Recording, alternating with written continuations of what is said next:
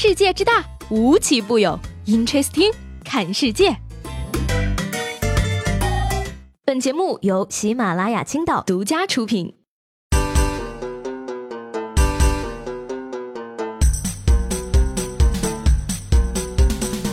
Hello，各位好，欢迎收听本期的 Interesting，我是西贝。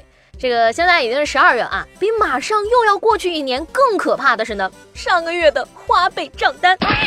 说起来呢，今天中午啊接了一个国内的电话，说我的建行白金信用卡刚才在法国巴黎消费了九十多万欧元呀。我就问他了，你确认是我的白金信用卡吗？对方表示道，都已经核实过了，名字和身份证号都是您的。于是我沉默了几秒钟，问他，那你能截个图发给我吗？我想在朋友圈装个。从昨天开始呢，这很多地方都已经下雪了啊！要不是这个评论里不能发图片呢，真的想让大家晒一晒你们那儿的雪景。说下来呢，昨天很多人在感叹初雪呀，而我作为朋友圈的一股清流，是一定要告诉大家事情的真相的。二零一八年的第一场雪在年初已经下过了，好吗？而且呢，我决定就此开展一下副业，赚赚外快，带给南方人在雪上写字，五块钱一张哟。只要价钱出的高，代填铁栏杆的业务也在考虑范围内。顺便呢，诚邀广东的朋友们加盟，带给北方人蟑螂背上刻字啦，三块一只，十块三只，批发折上折。你真棒！正所谓呢，这个有志不在年高啊。说上海的一位六岁的幼儿园小朋友呢，前两天带着另一个六岁的小姑娘私奔了。两个小朋友呢，在三里地外的地铁站被发现的时候呢，小男孩还理直气壮地说：“我只是想带她去看浪漫的小火车。” Amazing！哦哟，看浪漫的小火车，然后坐着火车去东京和巴黎吗？看看人家啊，其他男同学已经输在起跑线上了，从小就这么会撩妹，后生可畏呀。哎呀，再想想，一零后都开始撒狗粮了，九零后的爷爷奶奶们，我们要加油啊！说下来呢，昨天跟大家介绍了这个某站的老婆评选啊，不知道为什么呢，这些网站怎么都那么爱搞投票？虎扑呢，继这个直男女神之后，又搞了一个女生追哪个明星最让你感到反感的投票，近十万人参与活动。目前呢，前三甲是吴亦凡、蔡徐坤以及 TFBOYS。说到这儿呢，我一定要为广大的女性同胞们打抱不平了啊！凭什么你们男的能喜欢苍井空、波多野结衣、小泽玛利亚，我们女孩子就不能追星了呢？别的不说啊，我觉得易烊千玺还是很帅的。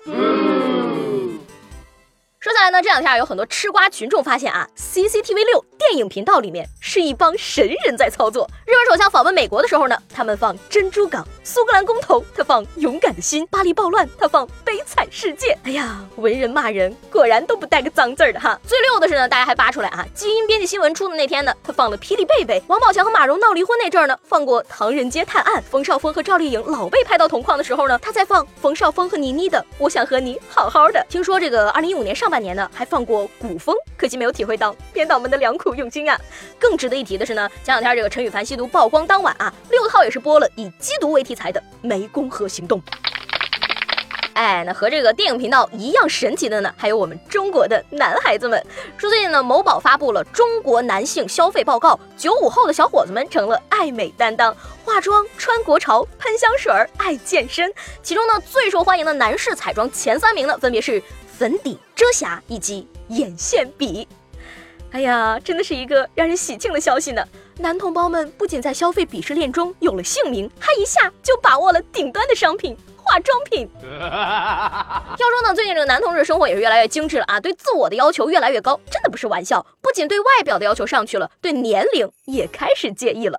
说荷兰呢有一位七十多的老头啊，对自己的年龄不是很满意，觉得自己应该是四十九岁，七十多的年龄呢让他太感到痛苦了，不能贷款，还不好搞对象，于是呢就向法院申请修改年龄，果然遭到了拒绝。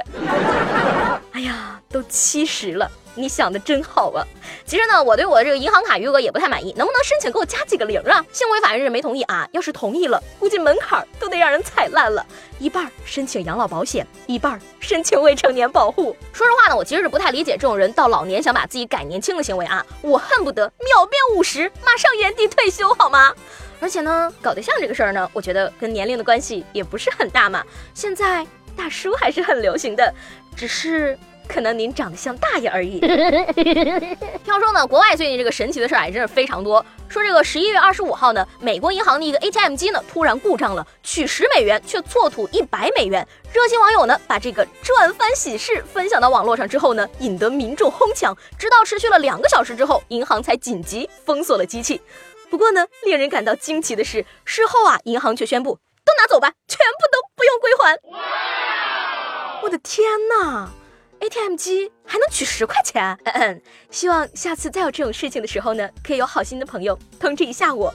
也希望楼下的自动贩卖机能偶尔也出一下这种故障，真是太不可思议了，好吗？嗯那说到这儿呢，今天我想问大家了啊，你的人生到现在经历过的最不可思议的事情是什么呢？昨天节目中问大家啊，你吃火锅的时候喜欢什么锅和蘸料的搭配？有朋友说了啊，鸳鸯锅啊，清酸辣汤齐上。反正进去了也不会分类的，同一个味嘛。还有人说呢，作为一个佛系少年，无所谓啦，反正也吃不起。不过呢，最让我开心的还是这位叫做陈阳的听众啊，他是这样说的：番茄鸡蛋锅吧，小料的话麻酱配腐乳就好。希望二零一九年能多多赚钱，有机会去青岛请西贝吃火锅。哎，这位朋友，我跟你讲啊，你的评论呢我已经截图了，就算想删掉也没有用了。二零一九年，我可等着你来请我吃火锅哟。